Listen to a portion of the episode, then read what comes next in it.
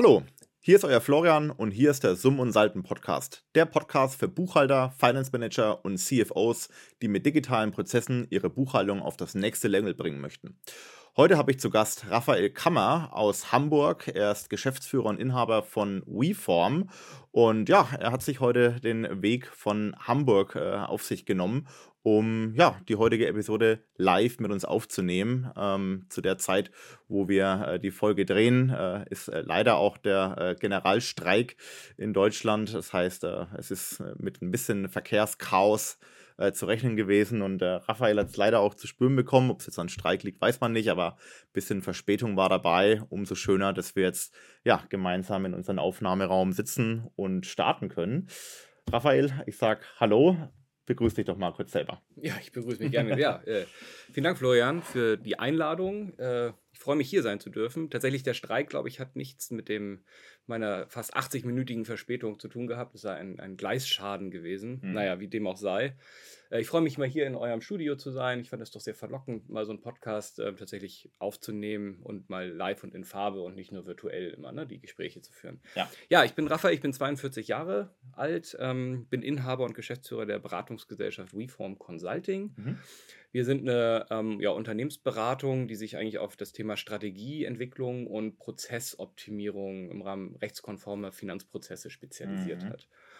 Genau, ja, ich habe ähm, ähm, Jura studiert und BWL, also so einen ganz guten Querschnitt eigentlich aus den Skills, die man so für rechtskonforme Prozessentwicklung braucht, mir aufbauen können. Würde ich auch sagen, ja. Habe äh, im Jahr 2007 das erste Mal äh, angefangen, für ein Unternehmen im Bereich Buchhaltung aktiv als Buchhalter zu arbeiten. Mhm. Hatte da Glück tatsächlich auch mit einer damaligen, mit einer Steuerberaterin, die damals schon in Berlin und in Köln eine Niederlassung hatte und damals schon digitale Dokumente verarbeitet hat, also DMS und sowas mhm. alles hatte. Und das war ein Unternehmen, so vegane Lebensart, und da wurde ein neuer ähm, Online-Shop entwickelt. Mhm.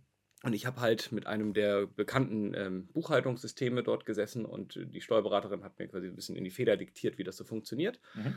Und ich habe dann da schnell die, die Rolle eingenommen als so ein bisschen Dolmetscher zwischen den steuerlichen Anforderungen, buchhalterischen Anforderungen. Ich durfte das dann weitergeben an Entwicklerinnen und Entwickler, die dann so ein Backend komplett neu aufgebaut mhm. hatten. So, so bin ich in das Thema Digitalisierung und Buchhaltung so ein bisschen reingerutscht. Mhm. Okay. Finde ich jetzt spannend. Äh, kannst du noch ein bisschen was zu dem Unternehmen sagen? Also es war 2007, also so 17 Jahre her. Die haben da schon digital gearbeitet. Weißt du noch ungefähr, wie so ein bisschen deren Setup war? Also haben die selber gebucht, hatten die Dativ oder mhm. wie war deren Setup in der Buchhaltung? Also du meinst jetzt das äh, Unternehmen für, den, für die veganen Produkte? Ja, genau. genau. Es war ein Handelsunternehmen, genau, ja. Das, ähm, die hatten Dativ, das war die Umstellung wo von Datev zu Datev Pro, ne? also von der blauen, glaube ich, in die grüne Welt. Mhm. So war das damals. Genau, und die hatten eine Inhouse-Buchhaltung und wir hatten halt in dem Geschäftsmodell sehr viel zu tun mit unterschiedlichsten, also wir hatten B2B und B2C-Umsätze, mhm. Kreditkarte, Aufrechnung, Lastschrifteinzug, ähm, Inland, national, mhm. ähm, alles, was man sich so vorstellen kann.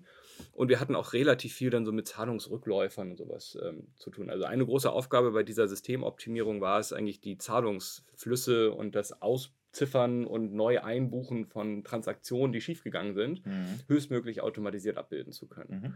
Und das halt in dem Backend, wo die, die, die Kunden quasi äh, ihre, ihre Bestellung tätigen und das Ganze dann der Zahlungsverkehr wurde entsprechend im Datev-System mhm. überwacht und umgesetzt. Okay, verstanden. Heute funktioniert es ja wirklich super automatisiert mit Bank Online. Gab es das damals auch schon oder wie hat man das da gemacht? Hm, ja, also das gab es auch schon. Also wir hatten da eher das Thema tatsächlich, dass wenn du jetzt eine, eine Forderung einbuchst an einen Kunden, der sagt, ich möchte per Lastschrift zahlen, dann buchst du erstmal ab und dann platzt die Lastschrift und dann kriegst du kurze Zeit später äh, das, quasi den Betrag, den du abgebucht hast, der wird deinem Konto wieder be belastet mhm. und dann kriegst du nochmal eine Gebühr on top und dann willst du das ja auf einmal in eine debitorische Forderung überführen und so. Mhm. Das waren dann so diese automatischen Umbuchungsanforderungen, die würden wir ja auch heute nicht in Bank Online machen, sondern schon eher in der richtigen dann offenen Postenbuchhaltung. Mhm. Und da ging es halt auch um so einen Massenmarkt. Ne? Also du hast da ganz viele Kunden, die sich vielleicht auch gar nicht selbst im System registriert haben. Also mhm. es gab jetzt keinen personalisierten Login, dem du irgendwie ein Debitorenkonto zuweisen könntest oder oder. Ne? Mhm. Genau, und das waren so die Fragestellungen, die wir da alle bearbeitet haben. Okay, verstanden. Und was war dann da deine konkrete Rolle? Also was, was war deine Aufgabe? Also erstmal war ich der, der das Buchhaltungssystem bedient hat. Also ich musste quasi das ganze Zahlenchaos immer aufräumen. Okay. Und äh, ich habe dann mit den Entwicklern, die das wirklich komplett from scratch programmiert haben, habe ich dann die Anforderungen reingegeben. Mhm. Also es ist wirklich so klassisch die Übersetzung von soll an haben in 0 und 1 oder Plus und Minus. Also selber gebucht auch tatsächlich. Ich habe selber gebucht, Aha. genau, und habe dann die Informationen für die Entwicklung, dass das in Zukunft besser wird. Also dass wir diese Automat die, die Datensätze quasi im Backend-System besser vorbereiten, damit mhm. wir sie in Dativ auch automatisierter verarbeiten können. Mhm. Das habe ich dann an die Entwickler weitergegeben. Okay, verstanden. Super. Und heute hast du quasi eine Beratungsgesellschaft oder wie würdest du deine Firma bezeichnen? Ja, wir sind ein Beratungsunternehmen, genau. Mhm. Der Weg dahin sah so aus, dass ich halt, wie gesagt, selber gearbeitet habe in der Buchhaltung ähm, habe dann im Bereich der Sanierung ein bisschen was gemacht, habe da für so eine kleinere Sanierungsgesellschaft gearbeitet, die deutschlandweit, weiß ich nicht, 150 Kleinstunternehmen übernommen hat, die in, mhm. halt, ja, insolvenznahe Vorgänge hatten. Und da habe ich mich komplett um das Thema Steuern und Buchhaltung gekümmert. Mhm. Ähm, da habe ich halt sehr viel Erfahrung gesammelt, auch über unterschiedlichste Geschäftsmodelle. Ne? Also von einem Logistikunternehmen über einen Reiseveranstalter bis hin zu einer äh, Autowerkstatt und, und, und. Mhm. Ähm, und nachdem ich das dann drei Jahre, vier Jahre parallel zu meinem BWL-Studium gemacht habe, hatte ich dann eigentlich gesagt, auch irgendwie so der Weg Richtung Mittelstandsberatung, Steuerberatung, das ist das, was ich mir eigentlich vorstelle. Mhm. Das habe ich damals in Kiel gemacht. Also ich bin gebürtiger Hamburger, bin mhm. nach Kiel gezogen, habe da studiert und habe dort dann auch diese Jobs entsprechend ausgeführt. Dem Norden treu geblieben. Dem Norden treu geblieben, genau. Und bin dann mit meiner Frau, die ich in Kiel kennengelernt habe, dann zurück nach Hamburg gezogen. Das war dann Mai, Mai August 2014 mhm. und habe da in einer mittelständischen Steuerkanzlei als Steuerassistent begonnen. Mhm da halt die klassischen Tätigkeiten, die du dann so hast, ne? also von laufender Buchhaltung betreut, mhm. ähm, Jahresabschlüsse erstellt, Beratung der Mandanten, 1% Versteuerung, was es nicht so alles gibt. Und habe da aber auch sehr früh angefangen, die ganzen Digitalisierungsthemen in der Mandantenberatung zu übernehmen. Also Einführung von Dativ Unternehmen online, aber auch schon erste Optimierung im Vorsystem. Ähm, Candice beispielsweise, ne? Mhm. da bin ich damals auch in Berührung gekommen mit Rechnungsprüfung und Freigabeprozessen. Und ich habe dann in der Kanzlei auch schon recht viele Auszubildenden entsprechend bei der Ausbildung begleitet, mhm. mit Blick auf digitale Buchhaltung. Mhm. Wie funktioniert das eigentlich? Wo sind die Herausforderungen? Weil Technik ist ja immer ganz schön, ne, wenn einem automatisiert was abgenommen wird und eine Buchungsmaske vorgeschlagen wird. Ja. Aber gerade im Rahmen der Ausbildung muss ich sagen, ist es wichtig, dass man trotzdem das Konzept der Buchhaltung verstanden hat. Absolut, und ja. sich nicht einfach nur auf irgendwelche Buchungsvorschläge verlässt. Mhm. Weil die Aufgabe auch in Zukunft wird ja immer mehr im Bereich der Datenvalidierung und Plausibilisierung liegen. So, und das, genau, das habe ich dann relativ früh gemacht ähm, mit der Kanzlei zusammen. Mhm. Und habe da nach drei Jahren. Ganz kurz noch, sorry fürs ja. Unterbrechen. Welche, von der Zeitachse her, wann war das ungefähr? Das war von zwei, 2014 bis Aha. 2017. Mhm. Also, ich habe dann klassisch drei Jahre da gearbeitet. Ja, okay. In der Bereich, das waren tatsächlich auch die einzigen drei Jahre in meinem Leben, die ich angestellt war. Ansonsten mhm. war ich immer freiberuflich oder selbstständig halt Ach, krass, unterwegs. Ja. Mhm. Ähm, habe auch festgestellt, dass ich nicht der beste Angestellte bin, muss ich sagen. Also, ähm, genau, und insofern war dann halt die Überlegung nach den drei Jahren, ob ich mich jetzt Richtung Steuerberater weiterentwickle. Ähm, ich habe im Zuge dessen aber schon gemerkt, dass mich eigentlich das Arbeiten mit Zahlen, mit BWAs, mit den betriebswirtschaftlichen Informationen, aber auch mit der Performance-Frage, also wie kriegt mhm. man eigentlich effizient diese Informationen vernünftig verarbeitet, aber auch wie kann ich eine Buchhaltung so aufstellen, dass ich den höchstmöglichen Informationsgehalt rausziehen kann. Mhm. Also was wie Wirtschaftsplanung, Kostenrechnung und sowas. Ne? Also wie das eigentlich alles so zusammenspielt. Das hat mich ein bisschen mehr interessiert als die rein steuerlichen Themen. Mhm. Und äh, im Zuge dessen habe ich dann mit der Kanzlei gesagt, ja, anstatt jetzt Richtung Steuerberater mich weiterzubilden, habe ich mit der Kanzlei zusammen eine Gesellschaft gegründet für Prozessdigitalisierung im Finanz- und Rechnungswesen. Das war 2018. Sehr cool. Ja, sicherlich keine ganz so dumme Entscheidung, würde ich jetzt mal behaupten, weil ich persönlich stelle mir jetzt vor, ich bin auch in der Beratung, wenn man so mag, tätig ähm, habe jetzt keine Beratungsgesellschaft, sondern bin eben Angestellter für, für Candice mhm. quasi. Aber ja, ultra spannendes Umfeld und ähm, ihr beratet jetzt wahrscheinlich Unternehmen von Grund auf, die auf euch zukommen, ähm, was für Problemstellungen die haben und ähm, gibt denen ein Konzept, wie sie da jetzt eben entsprechend auf eine gewisse Ziel ähm, Situation hinkommen. Will jetzt gar nicht zu viel vorwegnehmen, aber von dem her, das ist eigentlich eine schöne Überleitung. Also ähm, wann, wann kommen Unternehmen quasi auf euch zu, in welchen Situationen, wie helft ihr denen quasi? Genau. Also vielleicht kurz, um das Portfolio noch abzurunden. Also das mhm. eine ist wirklich so mein Schwerpunkt, ist halt eigentlich Prozessoptimierung im Finanz- und Rechts Rechnungswesen, da immer im Kontext der Rechtskonformität. Mhm. Ja, also weil, da kommen wir nachher ja auch noch zu, ähm, man kann ja ganz viel machen. In dem Bereich gibt es große Automatisierungspotenziale, die auch eigentlich gehoben werden müssen, aus mhm. vielerlei Gründen. Ähm, das richtig zu machen, haben wir halt einen hohen Compliance- Anspruch, ne? GOBD mhm. und so. Das einfach mal loslegen geht zwar, ist auch grundsätzlich gut, was mhm. zu machen, aber man muss halt schon die Rahmenbedingungen kennen. Wir haben bei WeForm, ähm, wir haben uns Mitte 22 zusammengeschlossen, sind insgesamt fünf Beratungsdisziplinen eigentlich zusammengekommen. Mhm. Und äh, das eine ist so das Thema Strategie, Entwicklung und Implementierung. Mhm. Da habe ich zwei Kollegen, ähm, die bei Großberatungen waren. Der eine war bei Roland Berger, der andere war bei Essentia haben also in Großprojekten Erfahrungen gesammelt und haben vor allem diese Skills der, ich sag mal, der großen Unternehmensberatung mit aufgenommen. Denn eine Erfahrung, die ich auch in meiner Zeit in der Steuerkanzlei ähm, gemacht habe, ist, dass im Bereich der Steuer- und auch Rechtsberatung sind wir ja sehr gesetzesgetrieben. Ne? Wir mhm. müssen Buchhaltung machen, wir müssen Jahresabschlüsse erstellen, wir haben steuerliche Gestaltungsthemen. Also die Art und Weise, wie man eigentlich die Anforderungen der Mandanten erfüllt, die sind mehr oder weniger gesetzlich vorgegeben. Mhm. So ein davon losgelöstes Beratungsgerüst, so dieses Framework, wie, wie geht man eigentlich vor? Ne? Also von den Themen gibt es häufig in Steuerkanzleien, ist da halt nicht so verankert, mhm. weil es auch gar nicht erforderlich ist, ne, ja. aus den aktuellen Situationen. Und dann gibt es daneben halt die klassische Unternehmensberatung, die sehr in solchen Bereichen unterwegs sind. Und wir, also ich profitiere sehr davon, dass die beiden bei uns mit dabei sind, weil die halt einmal diesen Strategieblick und diesen Projektblick haben, aber auch die Erfahrung, mhm. wie man eigentlich sehr professionell Beratungsprojekte umsetzt. Weil ja. das ist etwas, was ich aus der Pike jetzt aus den Kanzleien so nicht mitnehmen konnte. Mhm. Wird ja häufig auch so, sag mal, Fragen in den Raum geworfen. Ne? Also wie beratend soll jetzt eine Steuerkanzlei eigentlich aktiv werden oder wie viel sagt man, ja, muss man jetzt einer Kanzlei wirklich nicht zumuten? Ne? Ähm, das liegt dann eher in der Verantwortung des Unternehmens. Ne? Genau. Das ist auch eine Erfahrung. Also ich habe mich im Rahmen der Zusammenarbeit mit der Kanzlei auch sehr intensiv mit dem Thema Kanzleientwicklung beschäftigt, habe mich auch einige Jahre mit der Frage digitale Transformation einer Steuerkanzlei mhm. auseinandergesetzt. Spannend, ja. Und ja, der Kanzleimarkt, ne, man, man guckt da immer von außen so einfach drauf und sagt, ja, da ist ja ganz viel Potenzial um das Beratungsportfolio eigentlich zu erweitern. Und das würde ich auch heute sagen, ist auch immer doch so. Also definitiv ne, im Bereich betriebswirtschaftlicher Themen, also Finanz- und Liquiditätsplanung beispielsweise, aber auch diese ganzen Prozessthemen bis hin zu irgendwelchen Ansätzen nach Realtime G&V oder so. Ne? Was sind so die Zielbilder, die man eigentlich mit effizienten Finanzprozessen erreichen möchte? Mhm. Andererseits sieht man aber auch, dass halt äh, steuerlich immer mehr Anforderungen kommen. Ne? Also allein die Corona-Zeit hat natürlich Steuerkanzleien ziemlich viel Arbeit auf den Tisch gelegt, ob sie nun wollten oder nicht. Mhm. Das Thema Grundsteuerreform ist auch nicht mal eben so spurlos an allen vorbeigegangen. Also sie kriegen ja immer wieder wirklich neue Themen aufgeladen, die originär in dem eigentlichen Geschäftsfeld, in dem sie aktiv sind, unterwegs sind. Ja. Also deshalb ist der Aufbau einer, einer Kanzlei und die Erweiterung in, um, um so klassische Management, Beratungsansätze oder wie auch immer man es nennen mag, ist halt nicht so ohne. Ne? Mhm. Ne? Und ist, glaube ich, auch nicht für jede Kanzlei so unbedingt erforderlich. So, auch eine Frage der Positionierung. Ja. Einige Kanzleien am Markt machen das ja sehr bewusst und auch sehr erfolgreich. Und bei anderen merke ich jetzt eher, dass sie sich auf ihre Kernthemen fokussieren. Und das wiederum ist ein Thema, ne, auch wie kommen Kunden zu uns. Wir kooperieren auch viel mit Wirtschaftskanzleien. Das sind dann überwiegend die etwas größeren, also 150 bis 500 Mitarbeitenden, die in ihrem Bereich sehr, sehr professionell gut aufgestellt sind, mhm. die aber zum Beispiel in den Themen Prozess- und Verfahrensdokumentation keine eigenen Kapazitäten und auch keine eigene Erfahrung haben, mhm. aber auch dieses Thema wirklich Aufbau von ähm, ja, Finanzplanung. Ne? Also ich habe Anfang letzten Jahres noch eine Weiterbildung in Heidelberg gemacht zum Sanierungs- und Restrukturierungsberater.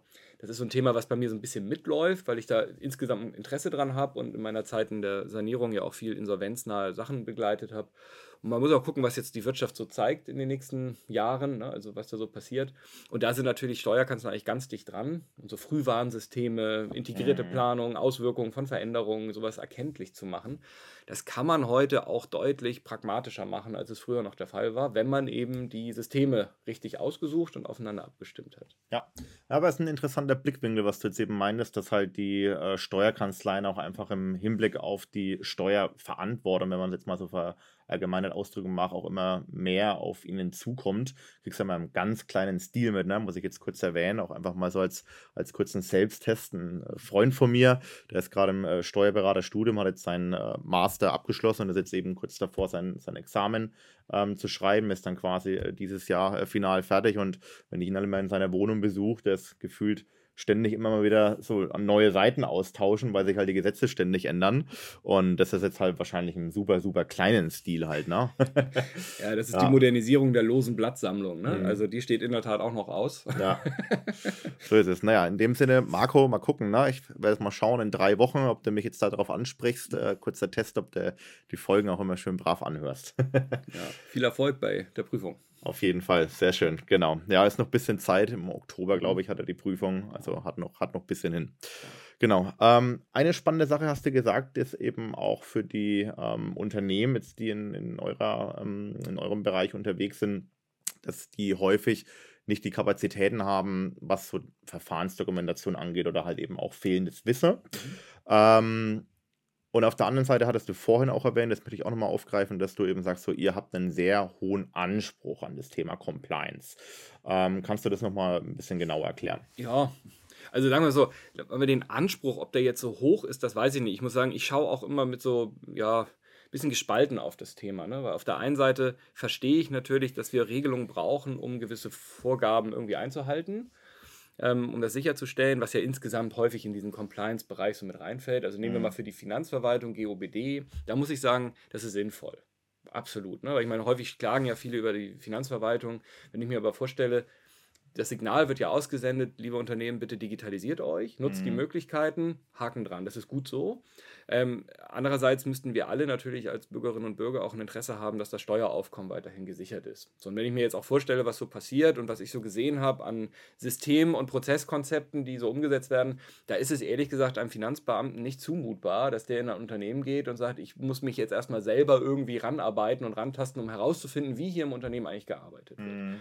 Denn Punkt, ja. Der Vergleich ist ja früher war es so Belegprüfung, da heißt es, gebt mir die Ordner und einen Export aus eurem Buchhaltungssystem. Okay, funktioniert, da guckt man sich die Belege an.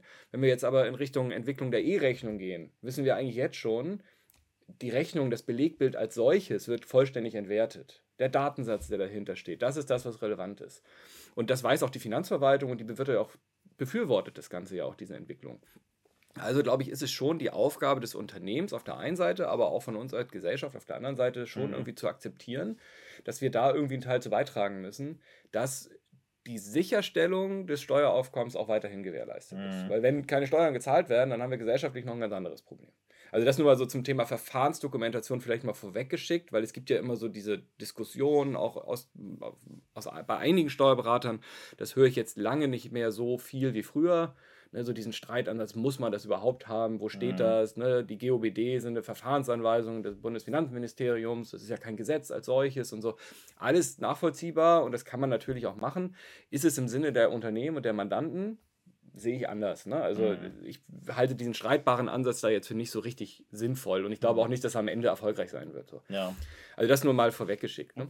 Aber mich würde da mal auch deine Sichtweise interessieren. Also Hintergrund meiner Frage ist so, ich frage mich manchmal immer so, wie wichtig oder wie bedeutsam ist denn so das Stichwort Compliance für die Unternehmen selbst? So manchmal ist es halt so, wenn jetzt die Unternehmen jetzt noch nicht in so einer Größe sind, wo es dann irgendwie eine interne Rechtsabteilung oder Datenschutzabteilung gibt, sondern wo das halt irgendwie von irgendwem, vielleicht durch die Geschäftsführung, bestimmt wird, dass man halt ähm, auf, äh, aufpassen muss, dass man halt eben compliant ist oder aufgrund von externen Faktoren, weil man irgendwie, was weiß ich, eine Rüge von der Finanzprüfung, Betriebsprüfung bekommen hat, ähm, dass dann die Unternehmen sagen, ja, wir wollen jetzt irgendwie compliant werden, aber haben halt dann letzten Endes wirklich relativ wenig Ahnung, was denn eigentlich dazugehört, um jetzt einen, einen, einen Compliant ähm, oder einen GOBD-konformen Prozess eben aufzustellen. So Beispiel, so dann ist halt eben häufiges Wissen, wenn man jetzt eine digitale Software sich holt, für die vorbereitenden Prozesse beispielsweise,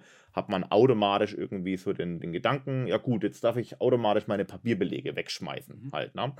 Und auf der anderen Seite, wenn die Unternehmen dann in der Regel so ein bisschen größer geworden sind und dann halt dann doch irgendwie so eine eigene Abteilung für Datenschutz äh, vorhanden ist, da achtet man dann plötzlich so auf, ein, auf eine GOBD-Zertifizierung, dass die Lösungen auch wirklich zertifiziert sind und nicht nur per Word of Mouth sagen, hey, mhm. wir, wir sind GOBD-konform. Also ja schon so sehr, sehr klare Trennung. Also entweder so das große Ganze so, es muss wirklich auch auf dem Papier alles bewiesen sein und auf der anderen Seite so, man hat halt irgendwo mal was aufgeschnappt und dann, ja, liest man das, ah, GOBD-konform und zack, man ist mhm. zufrieden damit.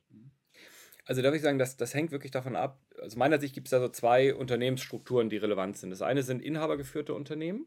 Da ist das Thema Compliance in der Regel erst dann da angekommen, wo es zumindest von der Regulatorik hingehört, wenn es irgendwie die Androhung von empfindlichen Strafen gibt.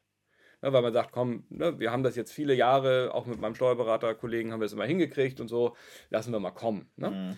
Ähm, das anderen sind die Unternehmen, die eher so Fremdgeschäftsführung oder Vorstände haben. Also wo du eine Organträgerschaft hast, die ja auch aus eigenem Interesse eigentlich versucht, die ganze Rechtsanforderung richtig umzusetzen. Mhm. So. Das sind einfach verschiedene Motivationslagen. Beide sind aus meiner Sicht nachvollziehbar. Also ich finde auch, man muss immer so einen gewissen Pragmatismus irgendwie noch zulassen.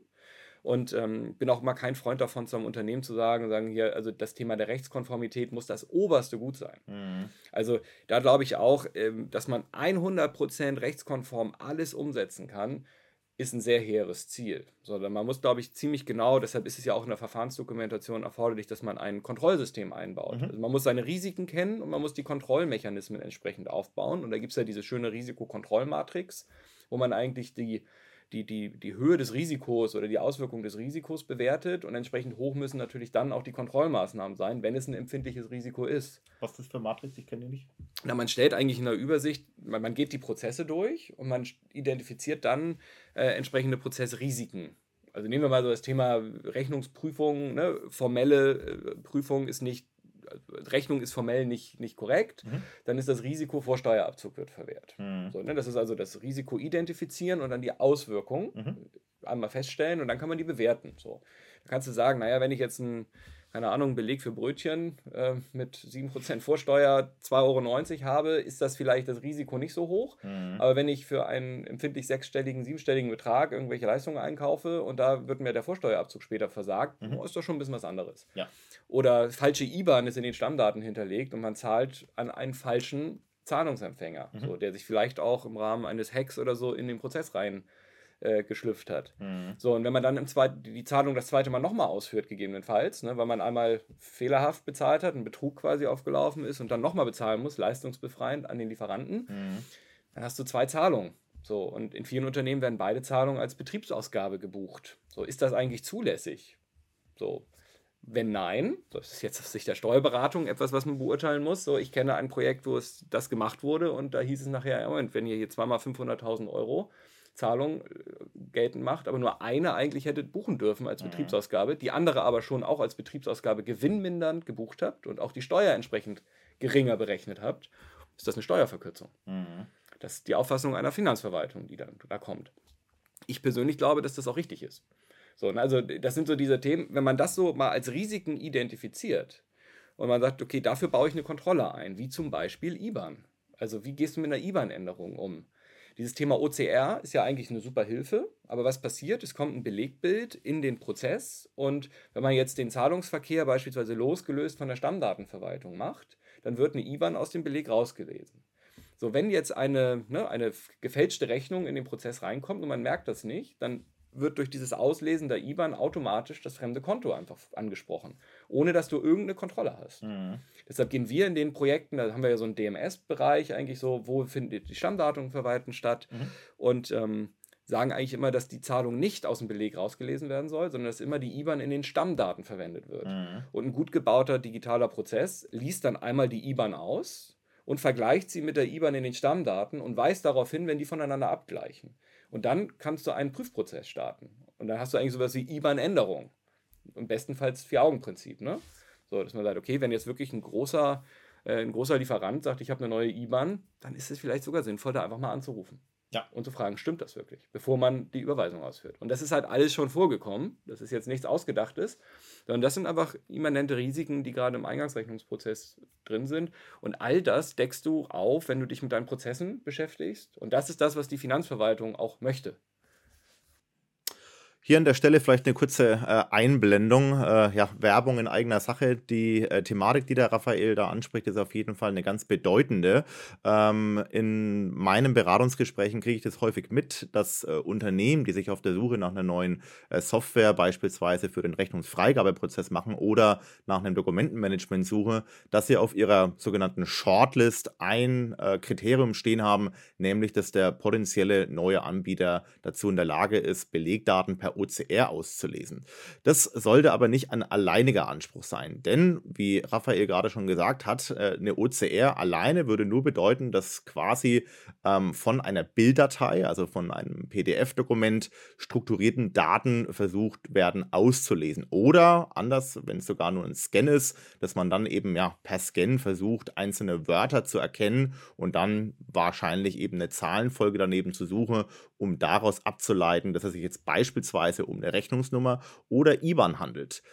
Jetzt, wenn es aber eben in so einem drastischen Worst-Case-Szenario so wäre, dass es sich in dem Fall um eine Fake-Rechnung handelt, würde die potenzielle Lösung diese falsche IBAN natürlich auch auslesen, aber nicht, dass es sich hierbei um einen potenziellen falschen ähm, Lieferanten handelt. Deswegen ist es eben auch wichtig, dass die potenziell neue Lösung solche Kontrollmechanismen anbietet. Also formale Prüfung nach 14 Umsatzsteuergesetz ist die Rechnung formal korrekt, aber hat der Lieferant auch die wahrscheinlich richtige IBAN-Nummer hinterlegt. Also handelt es sich auch um die IBAN-Nummer meines Lieferanten oder ist hier jetzt wahrscheinlich eine abweichende IBAN-Nummer auf dieser Rechnung erkannt. Dieser Hinweis sollte minimal angezeigt werden. Es könnte natürlich auch in der realen Situation so sein, dass der Lieferant ein neues Bankkonto eröffnet hat und äh, ja, auf dieser Rechnung darauf hingewiesen wird. Aber ein solcher Kontrollmechanismus sollte auf jeden Fall vorhanden sein. Also rein OCR reicht an der Stelle nicht aus. Da würde ich sogar noch ergänzen zum Thema OCR. Mhm. Also aus meiner Sicht, das ist eine Übergangstechnologie, die uns gerade im Bereich der Rechnungsprüfung jetzt noch so lange begleitet, bis die elektronische Rechnung, also wo wir wirklich nur noch strukturierte Daten bekommen, mhm. tatsächlich Einzug erhält. So, da gibt es ja jetzt Entwicklungen, ne, dass wir ab 25 damit rechnen können im B2B. Im öffentlichen Sektor ist ja schon die X-Rechnung eigentlich eine Voraussetzung. Mhm. Eigentlich deshalb, weil es auch noch nicht so rund läuft, äh, wie man sich das eigentlich vorstellt oder auch erhofft. Aber da ja. muss man schon sagen, da wird schon aktiv mitgearbeitet. Mhm. Und ab 2025, so ist ja jetzt zumindest der Ansatz, ähm, mit wahrscheinlich noch diversen Übergangsfristen, die uns dann noch entsprechend mitgeteilt werden, ja.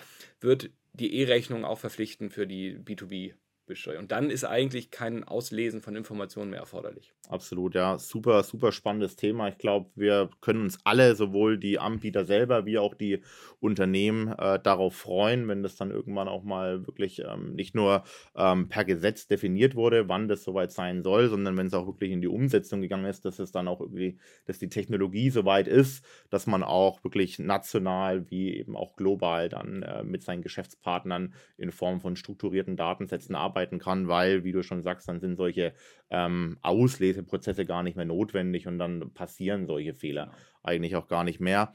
Ist noch super am Anfang. Ist, äh, ja, wahrscheinlich könnten wir uns jetzt auch über dieses Thema unterhalten. Würde wahrscheinlich den Rahmen komplett sprengen. Wir haben auch da kurz wieder Werbung in eigener Sache. In der nächsten Folge am Freitag haben wir äh, bei uns zu Gast den Magnus, äh, Geschäftsführer von Dun Financials. Und da sprechen wir explizit über das Thema E-Rechnung. Und wir haben in Kürze auch ein Event. Äh, die Infos dazu können wir in die Shownotes reinpacken, ähm, wo wir eben auch über das Thema E-Rechnung sprechen. Was ist die aktuelle Gesetzeslage? Wo wird es Stand jetzt voraussichtlich darauf hinauslaufen? Und wie sollte man sich eventuell als Unternehmen darauf vorbereiten? Ist es jetzt schon für einen äh, relevant oder kann man das Thema erstmal noch ad acta legen?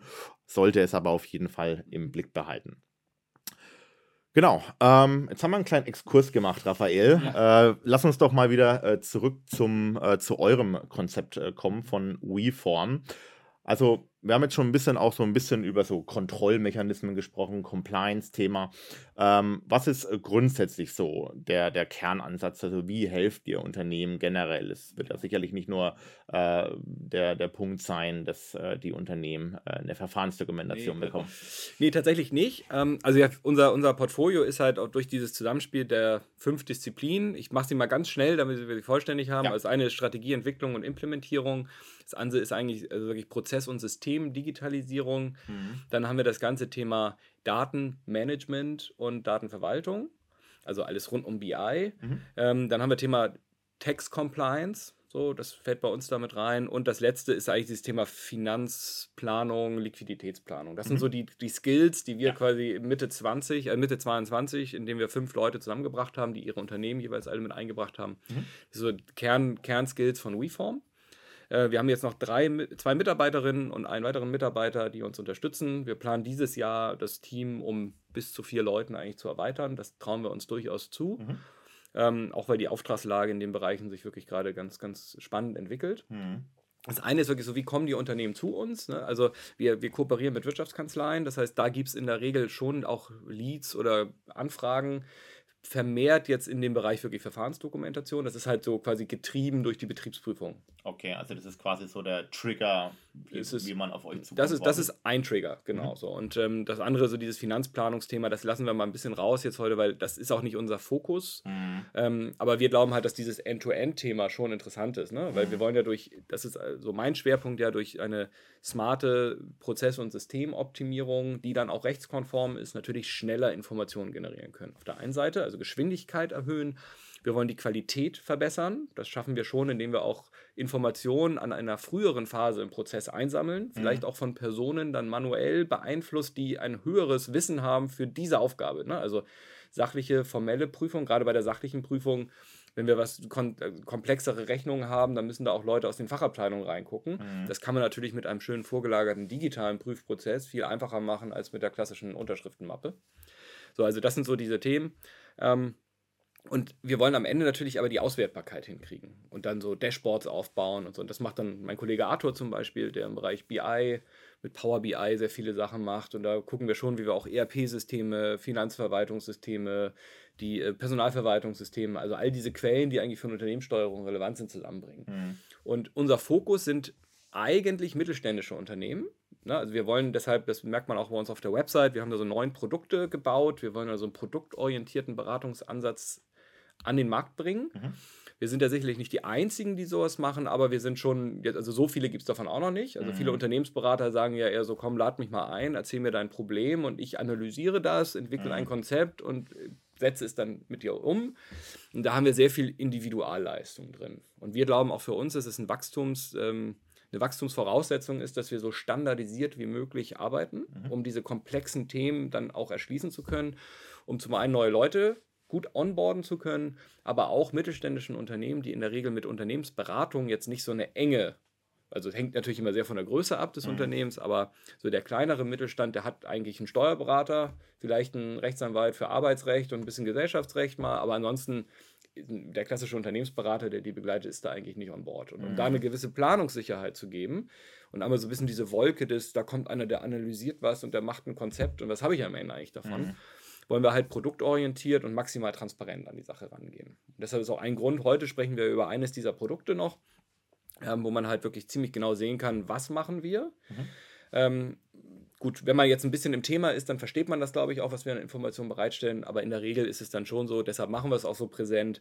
Einfach nur copy-pasten und wir legen mal los. Das, so einfach ist es tatsächlich dann nicht. Also ein gewisses Skillset und Erfahrung insbesondere, eine fachliche Expertise für diese Themen musst du schon mitbringen, mhm. damit dann nachher auch eine wirkliche ja eine wirkliche Wertsteigerung äh, für das Unternehmen dabei rauskommt. So. Verstanden. Ja. Wer heiert euch dann quasi aus Unternehmenssicht? Also kommt da die Geschäftsführung auf euch zu und mit wem arbeitet ihr dann ja. letzten Endes dann in der Ausarbeitungsphase, nennen es jetzt mal so intensiv zusammen? Also im Bereich Prozess- und Systemoptimierung habe ich überwiegend mit den kaufmännischen Funktionen zu tun. So, mhm. Wenn wir jetzt mit inhabergeführten KMUs arbeiten, ist der Geschäftsführer oder Inhaber häufig mit am Tisch. Mhm. Wenn es aber natürlich sehr technisch wird, dann sagt er hier, ich möchte, dass es funktioniert. Ne? Mhm.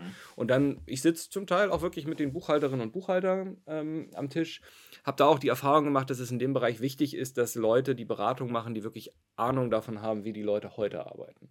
Weil nur mit Zielbildern zu kommen und zu sagen, hier, da, da geht die Reise hin, hilft den Leuten heute nicht weiter. Sondern die brauchen entweder, sie brauchen zum einen gute Prozesse und sie müssen verstehen, warum Tätigkeiten, die sie heute vielleicht in Dativ machen, zukünftig vorgelagert sind in einem ERP-System, in der Warenwirtschaft oder im Prüf- und Freigabeprozess. Mhm. Also aus meiner Sicht ein smarter Prüf- und Freigabeprozess sammelt eigentlich alle Kontierungsinformationen schon ein, bevor der Datensatz überhaupt in der Buchhaltung angekommen ist. Vielleicht ist sogar die Bezahlung schon vorher erfolgt. So. Das heißt, das Datev-System in diesem Beispiel, was wir halt häufig bei mittelständischen Unternehmen halt antreffen, es kann aber auch ein Simba, ein Edison, ein Lexware sein, mhm. ein Sage, wie auch immer. Ähm, auch da wird die Funktion und die Anforderungen an die Systeme sich aber verändern. Das ja. merkt man ja auch, wenn man mit den Softwareanbietern spricht, wo die so ihre Entwicklungskapazitäten draufsetzen. Ne? Also viele dieser Systeme, die klassisch die verarbeitende Buchhaltung heute machen, werden in der Form ja gar nicht mehr weiterentwickelt. Also so ein bisschen Look and Feel und so, ne? aber eigentlich geht es da auch um die Cloud-Transformation. Mhm. Und da ist natürlich sinnvoll zu überlegen, was muss ich eigentlich zukünftig noch alles machen, wenn ich schon gut vorbereitete, Datensätze kriege oder ich selbst eine große Datenbank habe, wo ich eigentlich gewisse Buchungsinformationen schon direkt daraus ableiten kann. Ja. Also ich höre jetzt so auch schon ein bisschen raus, also eine Zusammenarbeit mit euch setzt auch so eine gewisse Veränderungsbereitschaft äh, mit sich. Stößt ja. ihr da manchmal auf Widerstand von Seiten der Unternehmen? Ja, ja, natürlich. Also ich glaube, jeder, der da was anderes behauptet, ähm, da möchte ich mal wissen, wie, man's wie das funktioniert. Also unser Vorteil ist, dass wir halt wirklich diese Spitze im Finanz- und Rechnungswesen mitbringen und wir in der Regel uns mit den Themen gut auskennen. Mhm. Also wir kommen da nicht mit irgendeiner Blaupause um die Ecke und versuchen alle in die Schablone nur reinzudrücken, sondern können schon die wirklich die Abläufe im Unternehmen aufnehmen und in der Regel verstehen wir sie auch ganz gut, so dass wir mit den Leuten, die heute in den Prozessen arbeiten, eigentlich gemeinsam den Zielprozess aufbauen. Und das ist für dieses Thema Change, Veränderung ein ganz, ganz wesentlicher Aspekt. Also für uns ist Thema Change und auch Skillvermittlung ein Thema, was wir in den Beratungsprojekten versuchen mit umzusetzen. Ein konkretes Beispiel dafür ist vielleicht, wir arbeiten sowohl, wenn es um das Thema Erstellung einer Verfahrensdokumentation geht, aber auch, wenn wir über jetzt so ein Produkt Paper to Data sprechen, mhm. wo wir im Kern eigentlich die Volldigitalisierung im Finanz- und Rechnungswesen anstreben. Wir arbeiten prozessorientiert. Also wir gehen den Arbeitsablauf durch, wir wollen wissen, wie wird heute gearbeitet und was ist dann das Zielbild.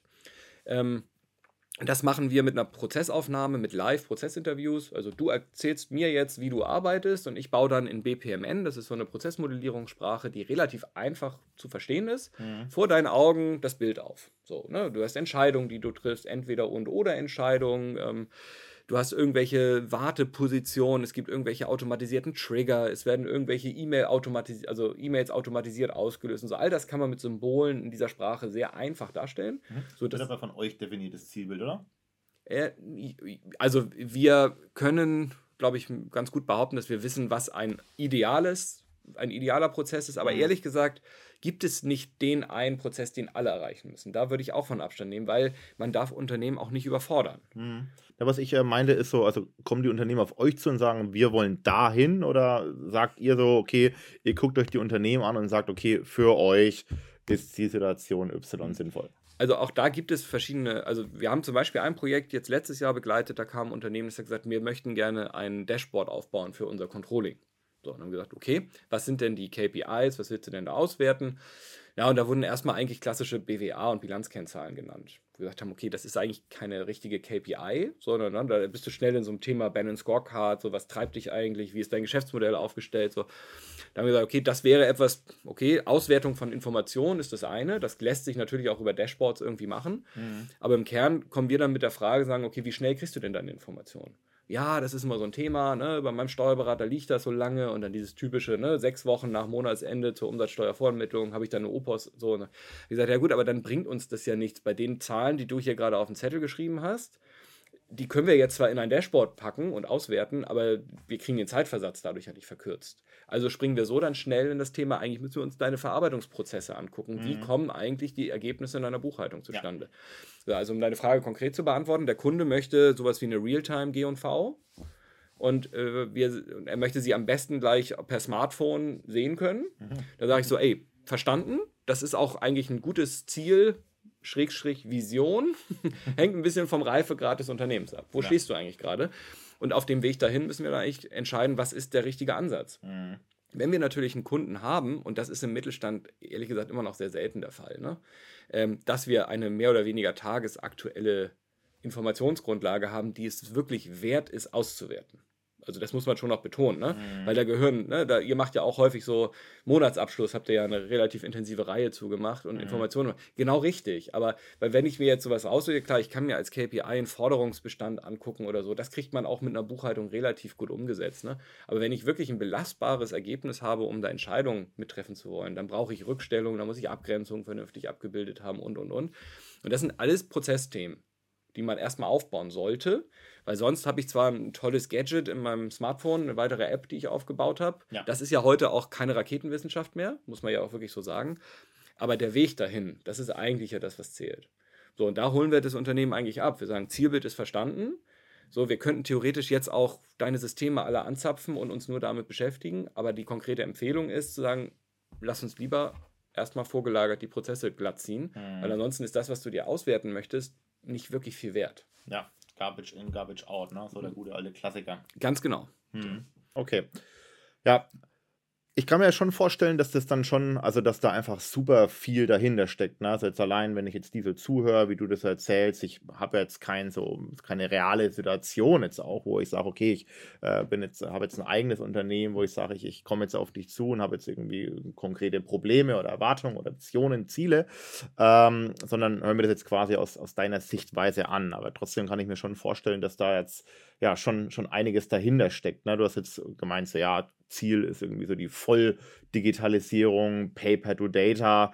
Ähm, kannst du da so ein bisschen konkreter werden? Also was, was macht ihr denn dann jetzt wirklich operativ? Genau, sehr gerne. Also vielleicht darf noch mal vorweggeschickt für alle, die zuhören. Also diese Themen, ähm, die, die ich jetzt gleich so ausführe, die sind jetzt sicherlich nicht unbedingt so, was die Zielgruppe Kleinst-KMU angeht. Ne? Also das, was ich damals in der also Kleinst-KMU genau, Also wo es darum geht, zum Beispiel so ein System wie Dativ Unternehmen Online einzurichten, wo das eigentlich das einzige Vorsystem ist, wo du ein Bankkonto hast, wo du vielleicht, weiß ich nicht, 20, 30 Rechnungen im Monat verarbeitest oder so. Da kann man schon mit den einfachen Bordmitteln die auch über Kanzleisysteme bereitgestellt werden können, einen hohen Impact leisten. Mhm. Und für die würde ich auch sagen, ist auch das erstmal genau richtig. So, die Dokumentationsanforderungen, lasse ich mal nebenher, die muss natürlich auch gewährleistet sein, aber auch das lässt sich in einem guten Standardisierungsgrad mit einem relativ kleinen Geldbeutel erfüllen. Mhm. So, das ist nicht unsere Kernaufgabe. Also gerade wenn wir mit Kanzleien zusammenarbeiten, dieses Thema Compliance, Verfahrensdokumentation,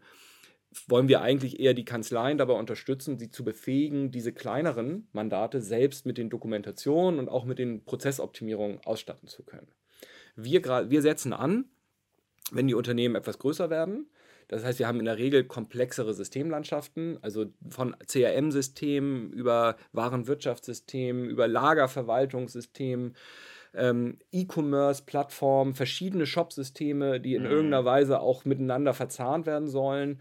Und dann haben wir solche Fragestellungen nachher in der Auswertung, wie kriege ich es eigentlich hin, einen belastbaren, eine belastbare Bestandsbewertung zum Beispiel aus meinem Lagerbestand zu ziehen. Mhm. Wenn ich Sachen bei Amazon in Polen, in Deutschland, in Frankreich eingelagert habe und gleichzeitig noch mein Lager vor Ort habe und dann habe ich noch Fremdlager bei irgendwelchen anderen Speditionen eingelassen, wie bringe ich das eigentlich alles zusammen? So, das sind so Fragestellungen, die wir jetzt auch nicht sofort immer gleich beantworten können. Ne? Es gibt nicht das eine System, was dafür perfekt geeignet ist, aber das ist so die Größenordnung. Ne? Wir haben CRM-Systeme, sei es Salesforce, Dynamics oder so, die auch nicht nur eine klassische Kundendatenverwaltung machen, sondern wo auch wirkliche Prozesse hinterlaufen, sei es eine Kapazitätenplanung, sei es eine Angebotserstellung und so. Man kann ja schon hochgradig automatisiert damit arbeiten mhm. und häufig werden dann auch in solchen Systemen eigene Datenbanken aufgebaut. Also wir haben zum Beispiel mal zu tun mit einem Schiffsmakler, der gesagt, hier, ich brauche eine, eine Datenbank aller Spezialschiffe und ich will eine Datenbank mit, ähm, mit ganz großen Projekten, die weltweit stattfinden. Und die möchte ich miteinander verzahnen, um eigentlich Bedarfe zu identifizieren. Mhm. Das findet alles in einer Cloud-Lösung statt.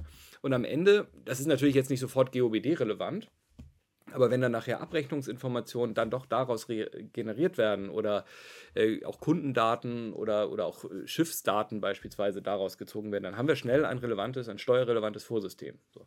Und all das sind so Fragestellungen, die man sich irgendwie angucken muss.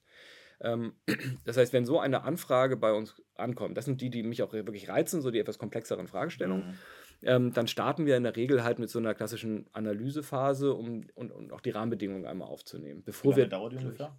Ja, das, also das ist auch größenabhängig, aber wir versuchen da schon sehr, sehr pragmatisch vorzugehen und insbesondere so Kundenzeiten. Also eigentlich versuchen wir das im Rahmen eines Workshops mit dem Kunden zu erarbeiten. Mhm und eine Einordnung vorzunehmen. Also Ziel ist eigentlich, dass der Kunde für diese Phase ein bis anderthalb Tage Zeit investiert. Mhm. Wir haben eine re relativ komplexe Umfrage vorab, ähm, die wir digital stellen, so ein Survey. Ähm, wo wir natürlich auch ähm, aber darauf angewiesen sind, dass der Kunde sich auch die Zeit nimmt und da wirklich vernünftig reinarbeitet. Und weil unser Ziel ist dann, dass wir in dem Workshop, wo wir eigentlich nachher das Unternehmen ein bisschen einordnen wollen, und zwar nicht nur wir von außen, sondern auch beim Unternehmen selbst das Verständnis, was so Reifegrad und so. Ne? Wir haben jetzt kein eigenes Reifegradmodell entwickelt, sondern wir haben so bestimmte Aus also Betrachtungsdimensionen, mhm. wo wir glauben, das ist wichtig, dass der Kunde das oder das Unternehmen das versteht. Das müssen wir eigentlich alles betrachten, wenn wir hier ganzheitlich digitalisieren wollen. Mhm. Ähm, und um da halt ein Verständnis für aufzubauen, brauchen wir halt natürlich auch das zeitliche Invest des Kunden. So, und da haben wir also diese Umfrage. Wenn die gut ausgeführt wird, dann können wir auf der Basis dieser Ergebnisse schon mal so ein erstes Mapping einer Systemlandschaft aufbauen. Wir wissen also schon, mit welchem System arbeitet der, welche, welche Funktionen werden in den Systemen erfüllt. Ähm, ja, und dann versuchen wir so eine Einschätzung eines Reifegrads schon mal vorzubereiten. Und da haben wir vier Dimensionen, die wir anschauen. Wir haben Technologie, wir haben Prozesse, wir haben dann die, die Dimension Compliance mhm. und wir haben die Dimension People. Das sind die Reifegrade, die du jetzt ansprichst. Ja, das sind erstmal die Dimensionen. Mhm. Und diese Dimensionen haben dann jeweils noch Ausprägungen. Also bei der Technologie zum Beispiel gucken wir uns halt einmal das Thema Systemlandschaft an. Ist die homogen? Haben wir eine Best of Breed? Haben wir eine mhm. Best of Suite Strategie? Wie arbeitet das Unternehmen damit insgesamt? Dann, wie integriert sind die Systeme miteinander? Ne? Wie viele Schnittstellen sind im Einsatz? Und wie bewertet das Unternehmen auch die Schnittstelle? Weil ich glaube, da wird sich jeder wiederfinden. Da werden Systeme eingeführt und eigentlich sagt man schon mal, ah, das bringt mir schon mal eine Arbeitserleichterung, dass ich überhaupt dieses System habe. Mhm. Aber die wirklich nahtlose Integration mit dem Folgesystem bleibt häufig bei einem Workaround, weil es beim ersten Anlauf aus vielerlei Gründen nicht geklappt hat. Mhm, so. Ja. So, und wenn wir jetzt halt sagen, wir wollen es eigentlich end-to-end -End angehen, dann müssen wir auch wissen, wie sind die Systeme, äh, die Schnittstellen eigentlich insgesamt. Ne? Also wie, wie steht es um die Qualität der Schnittstellen? Und da muss man sagen, das hat natürlich am Ende auch eine hohe Relevanz für die Dokumentation, weil Schnittstellen sind gerade im, im Blick der GOBD ein Thema, weil das, da kann eine Datei rausgegeben werden, die wird irgendwo zwischengespeichert, damit sie im nächsten System wieder eingespielt wird. Da ist theoretisch ein manueller Zugriff möglich. So, und diese Themen müssen gerade aus Sicht der GOBD, Nachvollziehbarkeit, und Veränderbarkeit, das sind ja so ein paar Anforderungen, muss halt klar aufgenommen werden und es muss auch gezeigt werden, was tut das Unternehmen, um Veränderungen an solchen zwischengespeicherten Dateien zu verhindern? Oder wie werden die gelöscht und sowas? Also das sind alles Fragestellungen, die sich dann halt ergeben. Genau, und ähm, das Thema IT-Security natürlich. Ne? Also wenn man sich wirklich auf eine wirklich konsequente Digitalisierung einlässt und ausrichtet, muss IT-Security zwangsläufig mitgedacht werden. Hosting. Ne? Habe ich die intern bei mir auf dem Flur, auf eigenen Servern oder suche ich mir professionell betriebene Rechenzentren? So, was Managed Service Pakete, was steckt da eigentlich so alles hinter? Mhm. So, wir wissen nicht alles darüber, aber ich habe schon, schon Unternehmen begleitet beim Outsourcing ihrer Finanzsysteme. Ne? Also sei es jetzt ein Hosting bei Datev oder auch Simba und so. Also was gibt es da eigentlich mhm. für Ansätze, worauf muss man achten?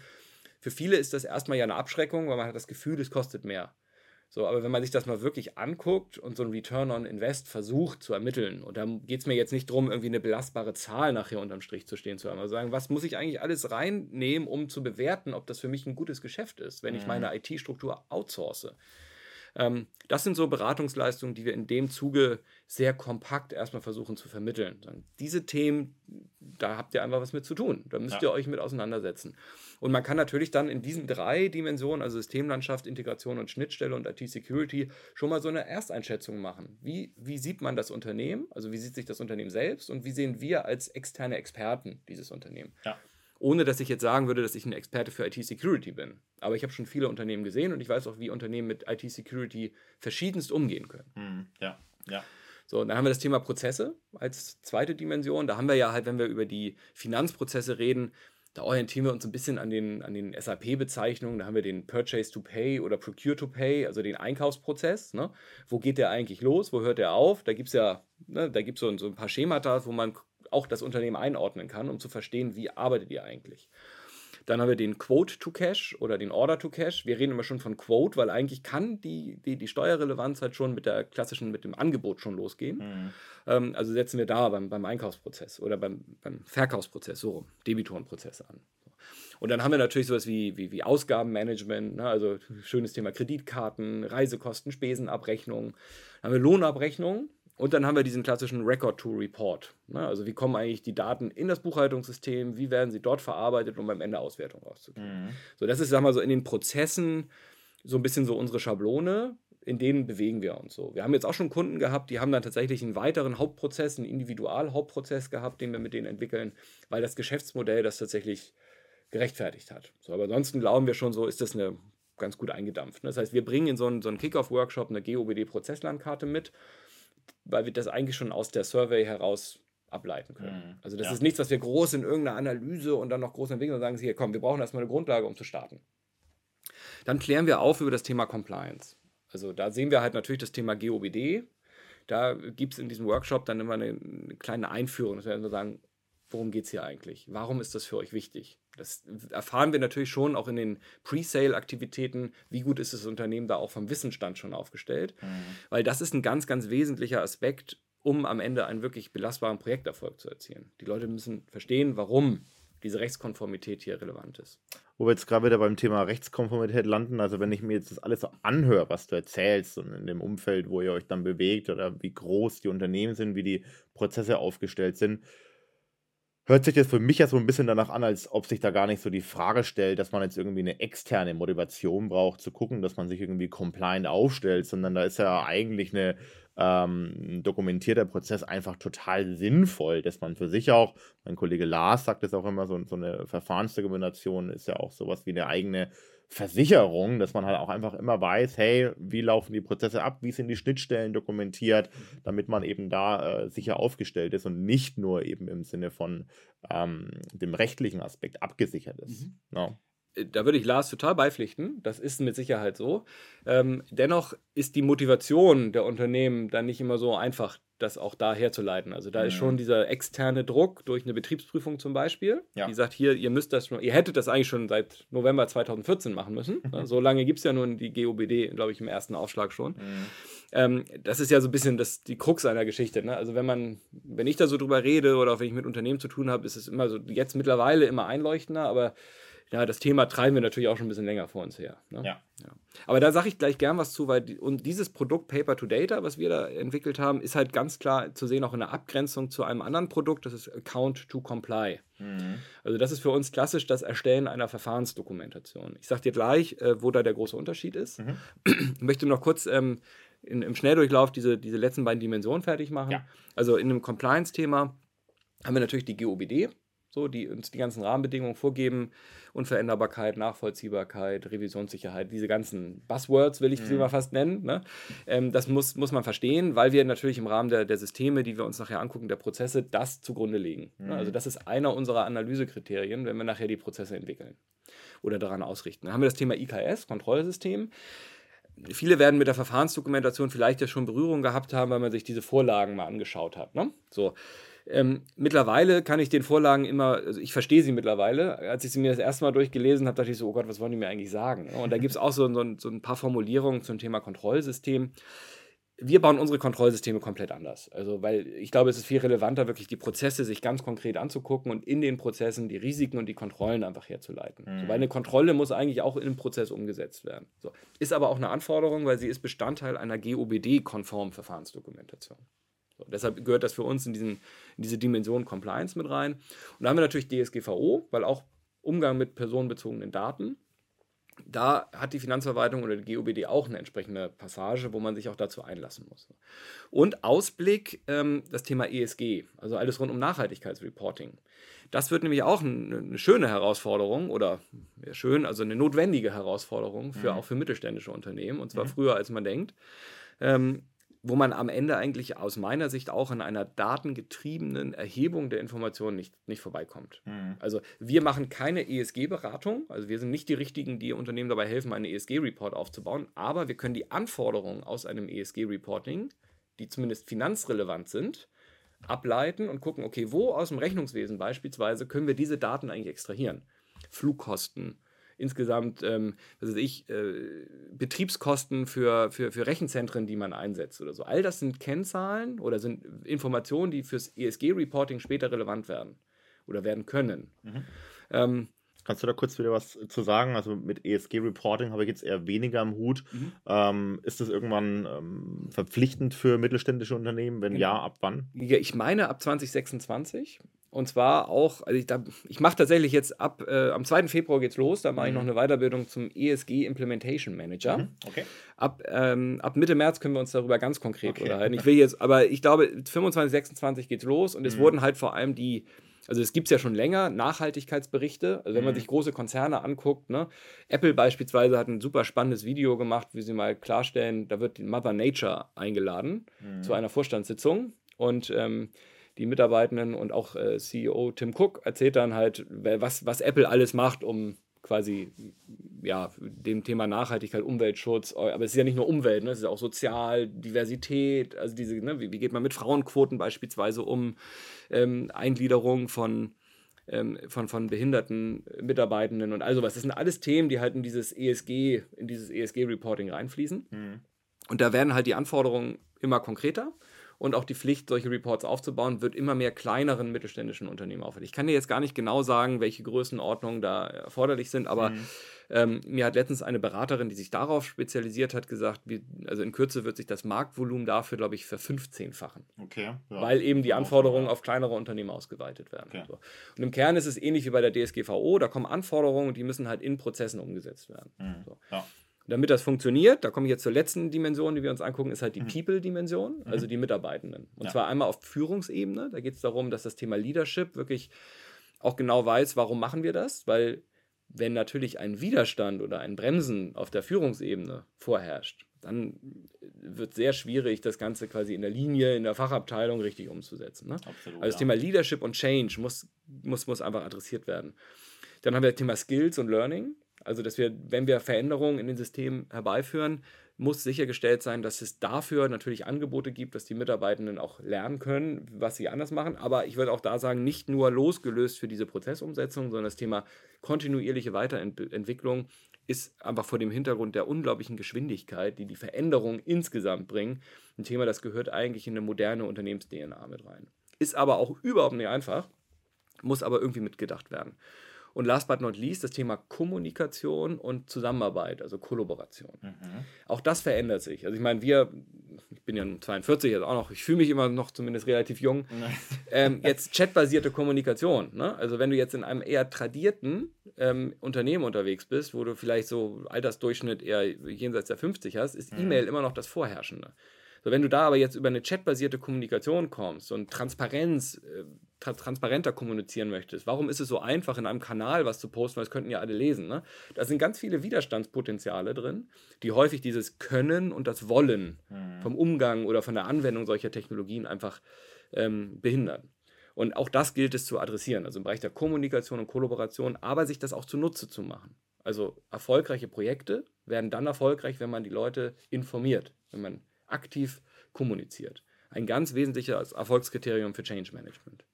So. Also das wollen wir so ein bisschen abklustern, bevor wir eigentlich so ein Projekt starten. Dann, wie steht das Unternehmen da und auch wie ist die Selbsteinschätzung und wie ist unsere Einschätzung, um dann gemeinsam im Rahmen dieses Workshops zu sagen, so, okay, das ist doch jetzt eine Grundlage, auf die können wir uns jetzt so ein bisschen committen. Mhm. So. Dann, und ich komme gleich noch zu der Abgrenzung zum, zum Verfahrensdokumentationsprojekt, mhm. dann startet nämlich eigentlich das Thema Prozessaufnahme. Also wir haben natürlich in der ersten Phase noch ein bisschen mehr Themen, die dann so abgearbeitet werden. Für alle, die es interessiert, auf unserer Website stehen all diese Phasenübersichten kostenfrei zum Download zur Verfügung. Das Einzige, was man machen muss, ist sich einmal quasi mit einer E-Mail-Adresse registrieren. Dann können die alle abgerufen werden. Ähm, zum Teil auch mit Fixpreisen tatsächlich, die für unsere Dienstleistung für die Phasen entsprechend angesetzt werden können, sofern das möglich ist. So, dann starten wir mit einer Prozessaufnahme. Also wir wollen wissen, womit arbeiten. Wir wissen schon ungefähr, was sind die wesentlichen ne, Prozesse, wo, wo sind vielleicht auch die, die, die Schmerzen am größten. Und dann führen wir Prozessinterviews durch. Das ist sehr größenabhängig. Das kann zwei bis vier Tage sein, das können aber auch 15 bis 20 Tage sein. Wow. Hm. Das hängt halt wirklich davon ab, wie tief man auch rein möchte. Na, also wenn wir so richtig durch rein wollen, ganz tief rein, ähm, weil die Unternehmen vielleicht aus der Prozessdokumentation auch irgendwelche Anwenderhandbücher ableiten wollen oder so, dann ist es ja auch sinnvoll, wenn man die Prozesse schon aufnimmt, viel tiefer reinzugehen. Mhm. Es muss aber auch nicht immer sein. Also für uns reicht es in so einer, ich sag mal, in so einer Prozessaufnahme, die jetzt noch nicht im Kern angekommen ist, aber schon zu arbeiten und sagen, okay, hier ist ein Optimierungspotenzial. Weil das ist das, was wir hier an dieser Stelle auswerten wollen. Denn nach der zweiten Phase ähm, der quasi Prozessauf Prozess- und Systemaufnahme und Dokumentation folgt dann die Erstellung eines Optimierungskonzeptes. So, und da gehen wir halt wirklich rein, wir outside in, also wir gucken rauf, was ist nach unseren Erfahrungen, was sind die richtigen Ansätze ähm, und stimmen das dann natürlich mit dem Management, mit der Fachabteilung entsprechend ab, um quasi zu sagen, das sind doch für euch jetzt, fürs Unternehmen die richtigen ähm, Hebel, um die Digitalisierung im Finanz- und Rechnungswesen umzusetzen. Und das Outcome nachher ist halt ein Konzept, wo es einmal beschrieben wird, was haben wir vor und wo man auch einen, einen Ansatz für einen Implementierungsplan hat. Aber da reden wir halt im Zweifel über die Auswahl eines Dokumentenmanagementsystems. Kann, muss aber nicht. Mhm. Es kann mhm. auch nur ein System sein, wo man sagt, wir machen nur eine Lösung für Rechnungsprüfung und Freigabe. Mhm. Es kann sein, dass wir das Thema Einführung einer E-Rechnung haben. Es kann aber auch sein, dass es darum geht, einen, einen Wechsel des Finanzbuchhaltungssystems herbeizuführen, weil wir vielleicht bessere Automatisierung in der erstellenden Buchhaltung mit einem anderen System umsetzen können, als das, was seit Anno Dato vielleicht sogar selbst gestrickt im Unternehmen ist. Ja. Wir haben vielleicht Schnittstellenprobleme mit dem Zielsystem, ist ja auch häufig Schnittstellenprobleme, Outsourcing der, der, der Serverarchitektur, ähm, Integration, Harmonisierung der Systeme, Anbindung der Lagerverwaltung und, und, und. Ne? Also mhm. da kann halt wirklich viel bei rauskommen. Und das ist für uns auch der große Unterschied, warum wir mittlerweile nicht mehr sagen, dass das Erstellen einer Verfahrensdokumentation immer gleichzusetzen ist mit dem Thema Effizienzpotenziale heben. Das wird häufig gemacht und in kleineren Umkreisen ist das auch möglich. Nur wir machen halt bewusst da jetzt mit zwei Prozesse, äh, zwei Produkte draus. Jemand, der eine Verfahrensdokumentation braucht oder möchte, der braucht natürlich eine Prozessaufnahme, der braucht eine, eine Modellierung und Dokumentation der Prozesse, der braucht ein Kontrollsystem und ähm, der braucht eine Beschreibung, eine allgemeine Systembeschreibung, Anwenderdoku, begleitende Unterlagen und all das, was halt eine Verfahrensdokumentation aufmacht. Und damit wir sagen, es ist eine GOBD-konforme Verfahrensdokumentation, müssen wir natürlich auch sagen können, die Arbeitsabläufe, die da drin beschrieben sind, sind GOBD-konform. Das ist aber in der Regel nicht immer gewährleistet. Das heißt, die Optimierungen, die vorgenommen werden müssen, um GOBD-konform zu sein, müssen nicht immer darauf ausgerichtet sein, dass man das Effizienzpotenzial hebt. Mhm. Also du kannst auch durch organisatorische Hinweise oder ein weiteres Formular, ein weiterer Prüfschritt, der manuell durchgeführt wird, ne?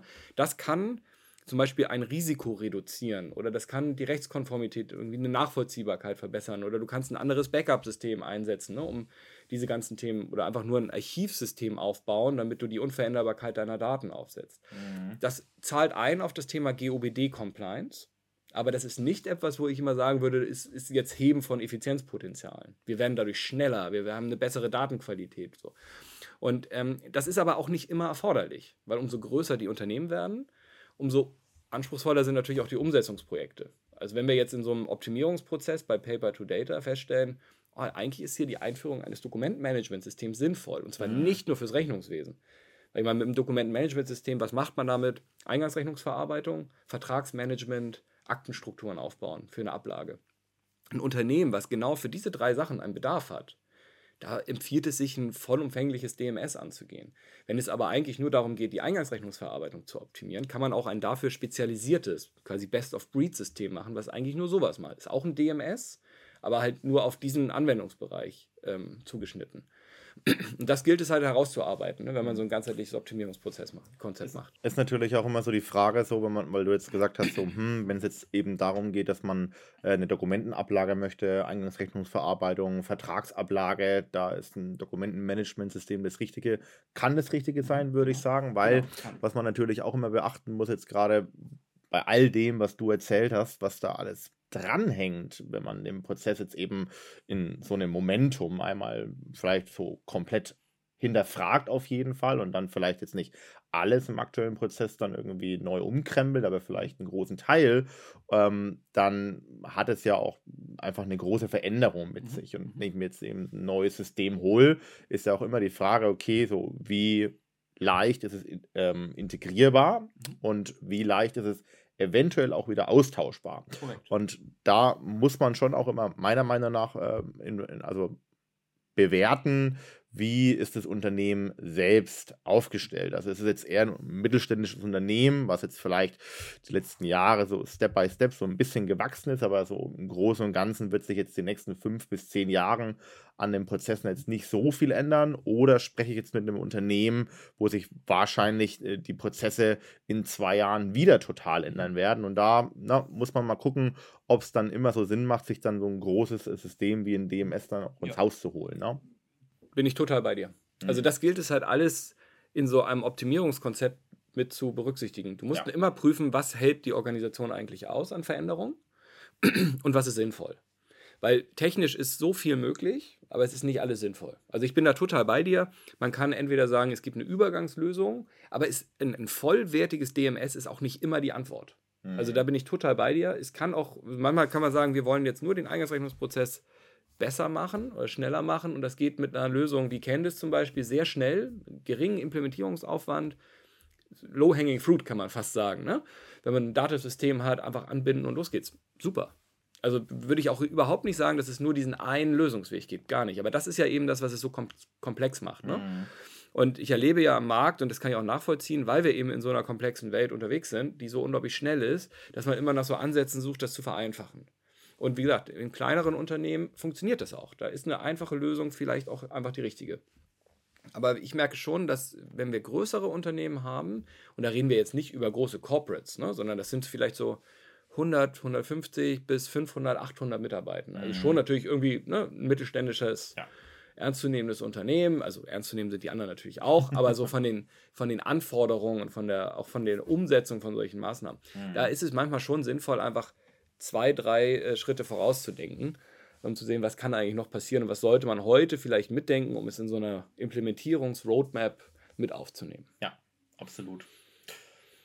Und jetzt muss ich nochmal zu meiner ganz ursprünglichen Frage zurückkommen. Also, ähm, weil du jetzt eben vorhin auch nochmal so schön gesagt hast, dass es nicht immer ähm, der Gedanke der Unternehmen ist, sag mal, in den Bereichen, die man jetzt eben da so hinterfragt oder analysiert, dass dann nicht immer der Effizienzgedanke dabei ist. Aber ja, im Großen und Ganzen ja wahrscheinlich schon, oder? Also die, die, die ganze Arbeit machen die Unternehmer jetzt nicht auf sich oder heiern euch als, als äh, Beratungsgesellschaft nur, um irgendwelchen externen äh, Richtlinien gerecht zu werden, oder? Man will ja schon auch ähm, als Unternehmen effizienter arbeiten unterm Strich. Also grundsätzlich ist das immer schon das Ziel, aber wenn wir jetzt zum Beispiel einen Fall haben, wo im Rahmen einer Betriebsprüfung Anforderungen einer Verfahrensdokumentation moniert wird. Also mhm. nicht nur sagt, ihr müsst eine machen, sondern wir haben hier auch was festgestellt. Ne? Das ist wirklich, ihr müsst bis zum nächsten Jahr eigentlich was haben. Mhm. Ähm, und das ist, kann dann schon bei größeren Unternehmen einen höheren Impact einfach haben. Da geht es eher darum, zu sagen, wir müssen die Rechtskonformität jetzt im ersten Schritt hinkriegen. Okay. So, wenn wir natürlich diese Verfahrensdokumentation dann einmal erstellt haben, haben wir eine super Grundlage, um dann eine Analyse nach Effizienzgesichtspunkten durchzuführen. Okay, das funktioniert. Also es ist nicht für die Katz, aber es ist halt ein anderer Ansatz. Und das mhm. haben wir bewusst gewählt, weil wir sonst die Gefahr sehen, dass man sich in so einem Verfahrensdokumentationsprojekt auch verliert. Mhm. Weil wenn man mal eben so bei einer Optimierung sagt, wir müssen jetzt ein DMS einführen, bleiben wir mal bei dem Thema, ne? Das kann mal eben so ein, das können 20, 30 Projekttage sein, ja. ne? die dann im Rahmen dieser Verfahrensdokumentationserstellung, die es initial eigentlich war, werden sollte. Und das ist auch von, für, fürs Unternehmen nicht so gut, weil die gehen daran mit einem bestimmten Budget. Und das wird dann in der Regel immer gerissen. Mhm. Und das ist auch für, für, das, für die Beziehung zwischen Berater und Unternehmen nicht so gut. Weil am Ende bist du als Berater derjenige, der ja eigentlich darauf primär hätte hinweisen müssen. Und das machen wir jetzt ganz bewusst, dass wir sagen, hier, you got the choice. Wir können Paper to Data, wir können Effizienzpotenziale angehen. Am Ende kriegst du auch eine Verfahrensdokumentation, aber es ist einfach eine, ein längerer Weg. Und wir haben eine Phase, nämlich die Umsetzung der Optimierungsmaßnahmen, wo wir dir heute noch nicht sagen können, wie aufwendig das ist. Das ist einfacher, auch nicht immer ganz belastbar, aber einfacher, wenn man sich nur mit dem Thema GOBD-Compliance beschäftigt. Weil da kann man halt schon technische Sachen umsetzen mit den Systemen, die vorhanden sind. Zum Teil muss man auch was machen. Ähm, aber man kann halt auch über organisatorische Maßnahmen diese Rechtskonformität herstellen. Mhm. Da ist einfach für uns als Berater es ist leichter, wie gesagt, ab einer gewissen Größenordnung zu sagen, für das Paket bringen wir dich dahin, wo du jetzt hin willst. So, weil ich weiß nicht, ob du dich mit Beratungsmandaten so in größeren Corporate-Projekten auskennst. Ich kannte es vorher nicht. Da werden häufig ja große Rahmenverträge gemacht. Da bist du ja eigentlich. Weniger, um ehrlich da, zu sein, ja. Da bist du ja unter sechsstelligen äh, Dimensionen fast nie unterwegs. So, ne? Da sind halt immer, da geht es richtig um Mittelbudgetabrufe und dann die Projekte entwickeln sich relativ schnell. Mhm. Ne? Also man startet und dann fängst du bei dem einen an und kommt nachher ganz woanders bei raus. Jetzt mal salopp gesagt. Ja.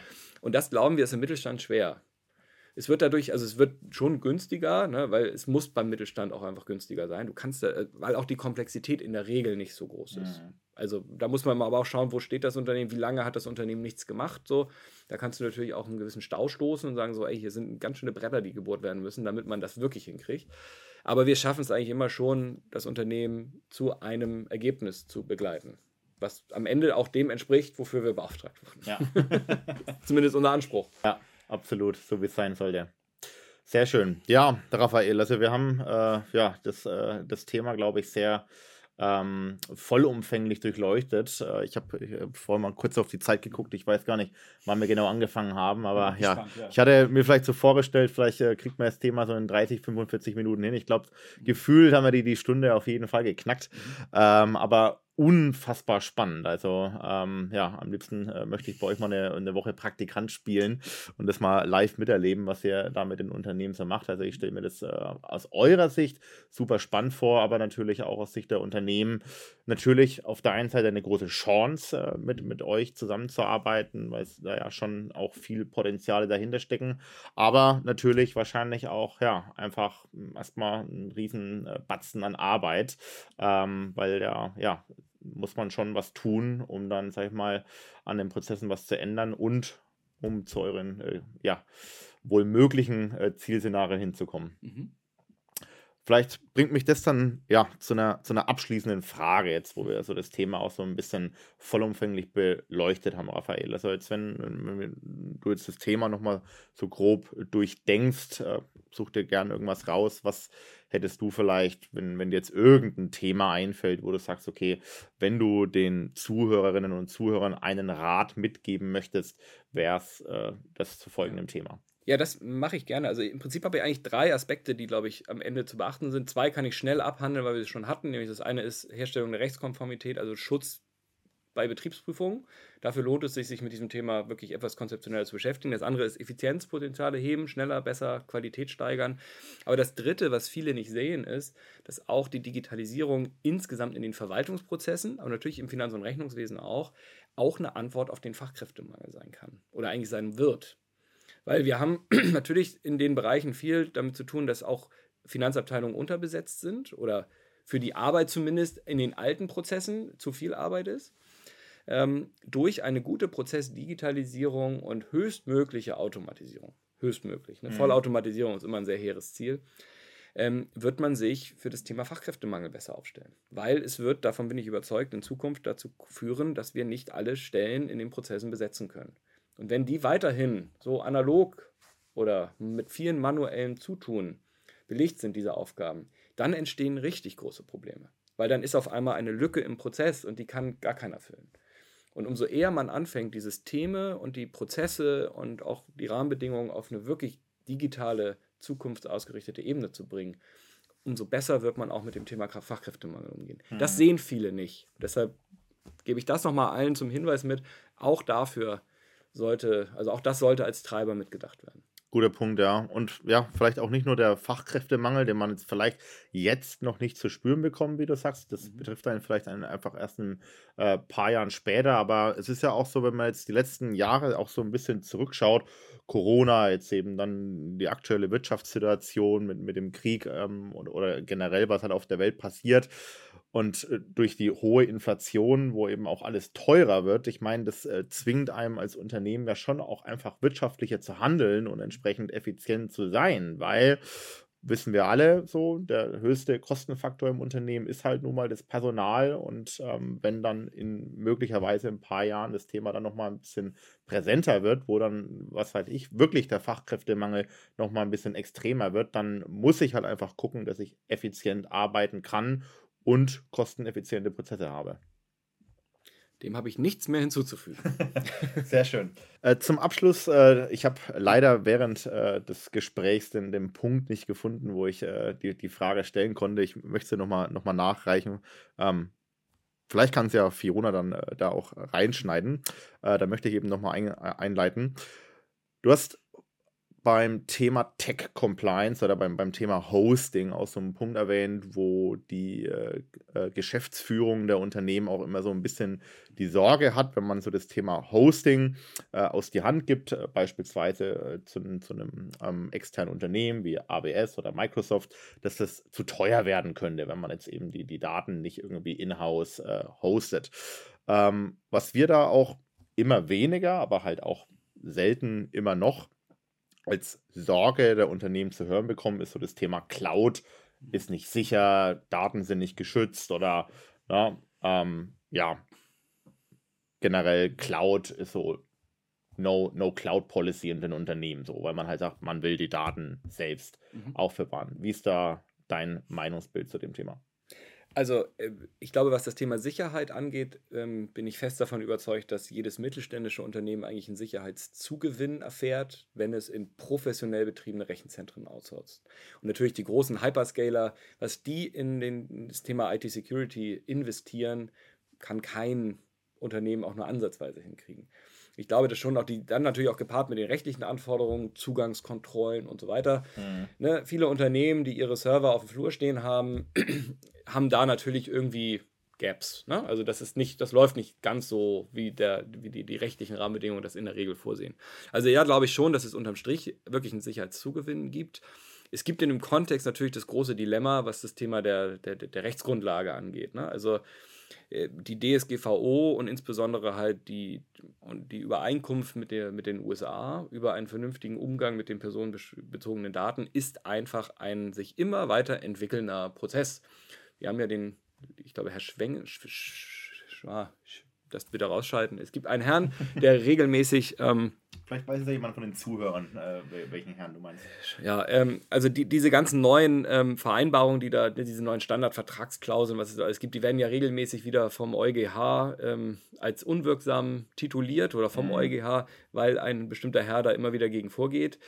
Da braucht man einfach eine vernünftige ähm, eine vernünftige Übereinkunft zwischen der EU und den USA, damit es da wirklich eine Rechtssicherheit gibt. So, das ist immer so ein, man, ja, man hangelt sich da so entlang. Mhm. Und das Hauptdilemma ist dabei natürlich, dass wir in Europa keine ernstzunehmende Alternative haben.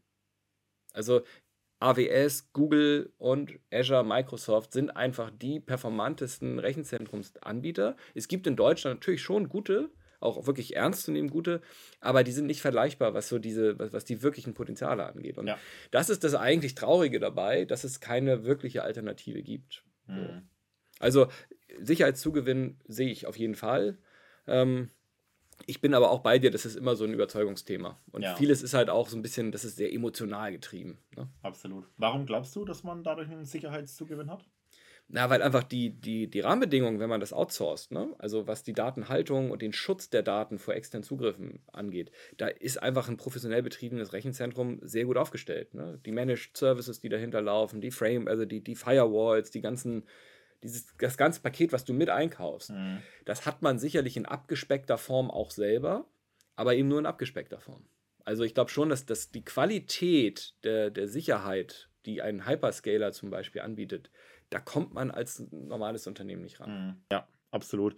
Nee, ist einfach auch immer, also wenn es zum Thema wird, auch immer ein super sensibles Thema, ja. weil da halt dann auch einfach äh, von intern heraus äh, so, so eine Meinung ja entstanden ist und dann, wenn jetzt, was weiß ich, die, die Mitarbeitenden ähm, beauftragt wurden, vielleicht nach möglichen Anbietern zu suchen, äh, vertreten sie ja quasi auch nur die, die interne Meinung, wenn, wenn das dann sozusagen zur Sprache kommt. Aber ähm, was die Sicherheit der Daten angeht, bin ich absolut bei dir. Also ich glaube, es wäre äh, von einem mittelständischen Unternehmen vermessen zu sagen, dass sie ähm, besser dazu in der Lage sind, die Daten äh, zu sichern, als es eben so ein Mega-Hoster wie AWS oder äh, Microsoft äh, tun könnte. Ähm, und ja, der, der, der Schutz der personenbezogenen Daten ist natürlich, wie du sagst, ja. auch irgendwie ja, heiß, heiß diskutiert. Aber ich, auch, auch schön, dass du es so gesagt hast. Ne? Es, es gibt halt einfach auch keine Alternative und das bringt mich halt dann auch, oder generell muss man sich halt als Unternehmen die Frage stellen, möchte man halt dann quasi auf die Potenziale verzichten und dann vermeintlich eher auf alte Technologie setzen oder halt die neue Technologie eben auch ausnutzen und für, meine, für mein eigenes Unternehmen die Chance nutzen, was einem die moderne Technologie mitbringt oder halt eben sagen, hm, nee, will ich ja. nicht. Ne? Ein Schlusswort dazu, ich würde gerne noch eine Lanze brechen hier, was das Thema Public Sector angeht, weil da haben wir auch die eine oder andere Berührung. Da weiß ich aus ziemlich äh, gesicherter Quelle, dass halt das Thema der digitalen Souveränität da sehr hochgehangen wird. Also die öffentliche Verwaltung setzt halt eigentlich nicht auf Hyperscaler-Infrastrukturen. Und das auch aus guten Gründen, weil das Thema Abhängigkeit von ne, internationalen Rechtsgefügen, das merkt man jetzt auch in Krisensituationen, wie wir sie mit der Ukraine und Russland erleben.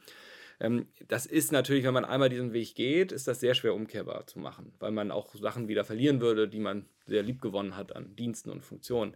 Und da finde ich sehr gut, tatsächlich auch als ne, Bürger dieses Landes, dass ähm, im politischen Bereich dieses Thema der digitalen Souveränität sehr hochgehangen wird. Aber auch da ist halt das Dilemma, ne, das Thema der Alternative. Also da weiß ich, dass da geguckt wird und dass das Thema Open Source da sehr, sehr groß geschrieben wird und dass man da schon versucht, die Möglichkeiten wirklich zu nutzen, um eine Unabhängigkeit einfach zu bewahren. Das hat natürlich Auswirkungen auf das Thema Geschwindigkeit und auch auf das Thema, wie, wie stehen wir jetzt schlussendlich eigentlich auch in der digitalen Verwaltung heute da. Aber das muss man halt sehen, das ist halt immer so die Kehrseite der Medaille und wie gesagt, digitale Souveränität ist sicherlich ein Begriff, der auch für viele Unternehmen eine Rolle spielt. Und gerade Großunternehmen, die sind da natürlich auch mit aufgestellt. Die haben nicht alles nur auf ein Pferd gesetzt. Ne? Die sind mit der Datenstruktur sehr divers, auch aus sehr gut nachvollziehbaren Gründen, haben aber natürlich auch andere Budgets dafür zur Verfügung. Absolut. Super. Cool, ja. Also, äh, Raphael, vielen Dank, dass du äh, dir die Zeit genommen hast äh, und auch den Weg, äh, dass wir eben äh, die Folge möglich machen konnten. Super äh, interessante Unterhaltung, also wirklich danke dafür. Der Kopf brennt ein bisschen auf jeden Fall. Aber ja, es hat super viel Spaß gemacht. Ich konnte viel lernen von dir, danke dafür. Und ja, ich hoffe, den Zuhörern hat es auch Spaß gemacht und dementsprechend bis zur nächsten Folge.